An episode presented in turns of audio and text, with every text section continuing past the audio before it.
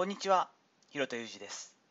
スポーツトレーナーとしてアスリートスポーツ現場でトレーニング指導をしたり、スポーツ施設や現場のディレクションをしたり、トレーニングやトレーナーの働き方について情報発信をしたりしています。最初に告知をします。2023年10月8日9日の両日でですね、トレーナーの、まあ、実技講義に関する、まあ、なんていうの採点みたいなもんですよね。1年に1回やられているパフォームベタージャパンによるサミット、パフォームベタージャパンサミット2023が行われます。こちらの2日目の方に私も今年は講師として呼んでいただいていますので、こちらですね、詳細、非常に面白くなると思いますが、えっと、詳細知りたい方は URL 貼っておきます。ぜひご覧ください。本日はウェイトプログラム作成という業務の異質さというお話をしていきます。まあ、他のことと比べて日常生活でもやけにイラッとしてしまう作業ってあったりすると思うんですね。その人によったりすると思うんですけども、料理中なのか、それともま掃除中なのか、お風呂の時なのか、まあ、サウナ楽しんでいる時なのかとかいろいろあると思うんですけど、私にとってはですね、パッと浮かぶのは車の運転の最中にこう急に指図されること、こっち行ってくれとか危ないとかですね、まあ、危ない時は言ってもらわなきゃ困るんですけど、結構こうカチンときたりしませんか？あとはまパソコンのトラブルですよね、インストールができないとかですね、えーと困ったタイミングで家族とかからもここだけちょっと見てよパパみたいな感じで結構よくあるじゃないですか。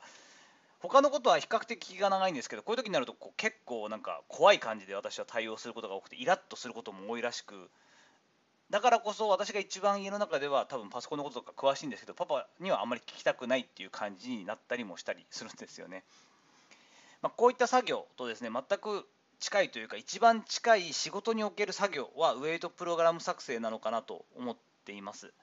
ウェイトプログラム作成ってトレーニング指導者の中でもその仕事の中で一番異質というか一番難しいなと思ってるんですね。特にこうウェイトに関するプログラム作成においてはですね準備をまずすること。まあそれまでのどういった流れのどの段階で前のプログラムを作っていたかってことにもよりますし一番最初のプログラムを作る時っていうのは何が果たしてこのチームとか個人においてこう最大公約数的な問題になっているのかその課題をちゃんと解決しうるアプローチだったり難易度だったり強度だったり総量になっているかってことをまず考えなければいけないんですよね。その上でその選手やそのチームが1週間にどれぐらい練習ができるのかどういった施設で行うのか何人で何分使えるのかこういったことを考えなければいけない。頭の中でブレインストーミングをしつつですね実際にパソコンの前には行きますが手書きでこうまず手前でですね紙にこうバーッと自分の思いついたものを書いたり絵とか簡単なこうスティッキングピクチャーみたいなのを書きながら簡単な計算式も総量についてはまバーッと出していく。その上でものすごく集中力を持って行う必要があります。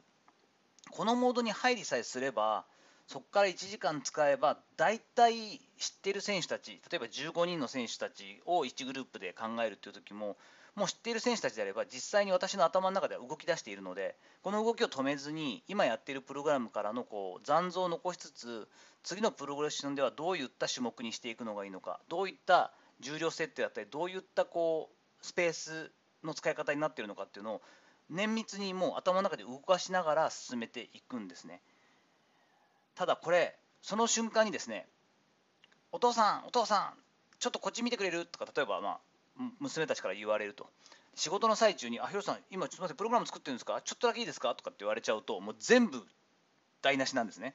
一度中断してしまうとまた同じ全く状態のゾーンみたいなものに持っていくまでに30分ほどかかります。だからもうこの最中に何の悪気もなく「あプログラム作ってるんですね」ってこういうのってどうやって作るんですか？みたいなことをこうその仕事場で作ってる時に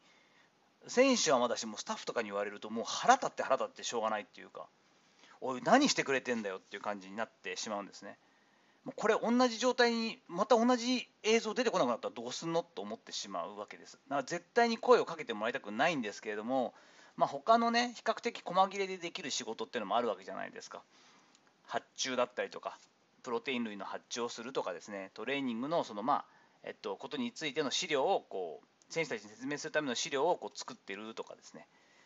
うん、RP とか主観的な疲労度とかをまとめているって時は途中で声かけてもらってもそんなに問題ないんですよね。でこれって違いがわからないし自分の背中にねプログラム作成中声かけるなっていうわけにもいかないだから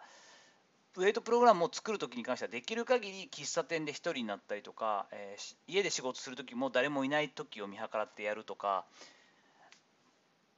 仕事場で行う時っていうのはもうできるだけ誰にも声かけられない時間帯にやるんですけれどもでもまあそうもいかない時もありますよね。なのでこれ本当にこの時だけは本当声かけてくれるなよと。もうここでもう生活のまあ質というかですね私のトレーニング指導者としての評価がほぼ決まると言っても過言ではないのでもうすごく緊張感を持ってやったりもしています。なのでまあ無事にですねプログラム作成が終わってその段階でですねえ PDF にしてえ関係者に回してっていう時になって終わってからものすごく疲れるしすげえ甘いものが食べたくなるんですね。ジャンクフードをめちゃくちゃ食べたくなったりします。それだけストレスだし頭使って脳のメモリーというかこう CPU みたいなのを使ってるんだろうなと思うんですよね。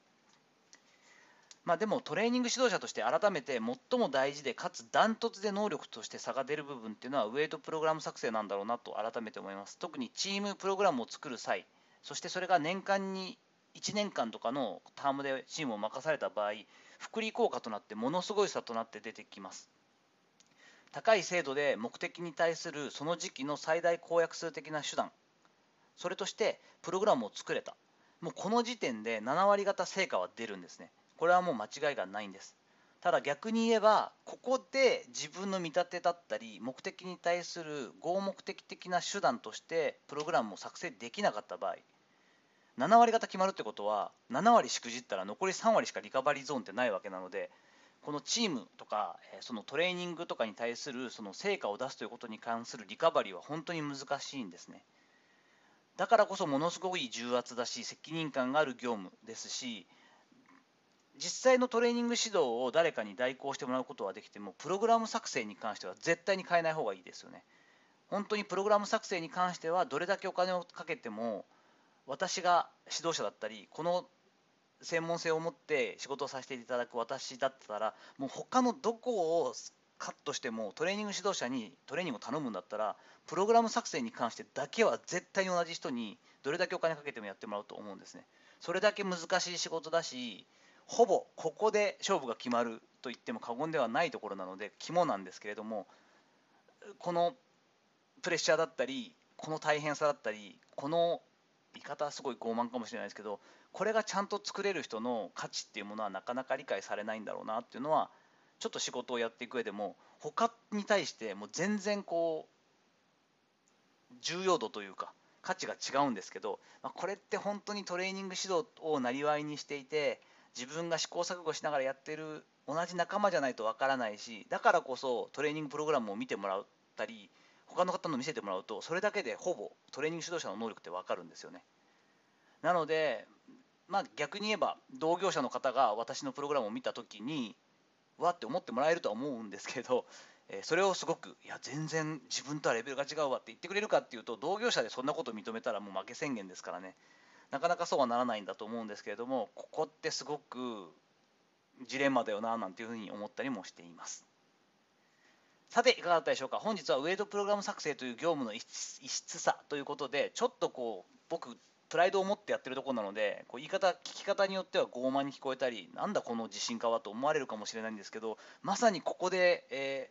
ー、お給料いただいているというかお仕事成り立っている部分もあったりするのでちょっとそのこだわりについても、え、お話しさせていただく回といたしました。本日の話のご意見やご感想などあればレター機能を使ったりコメント欄にお願いいたします。いいねやフォローも引き続きお待ちしております。どうぞよろしくお願いいたします。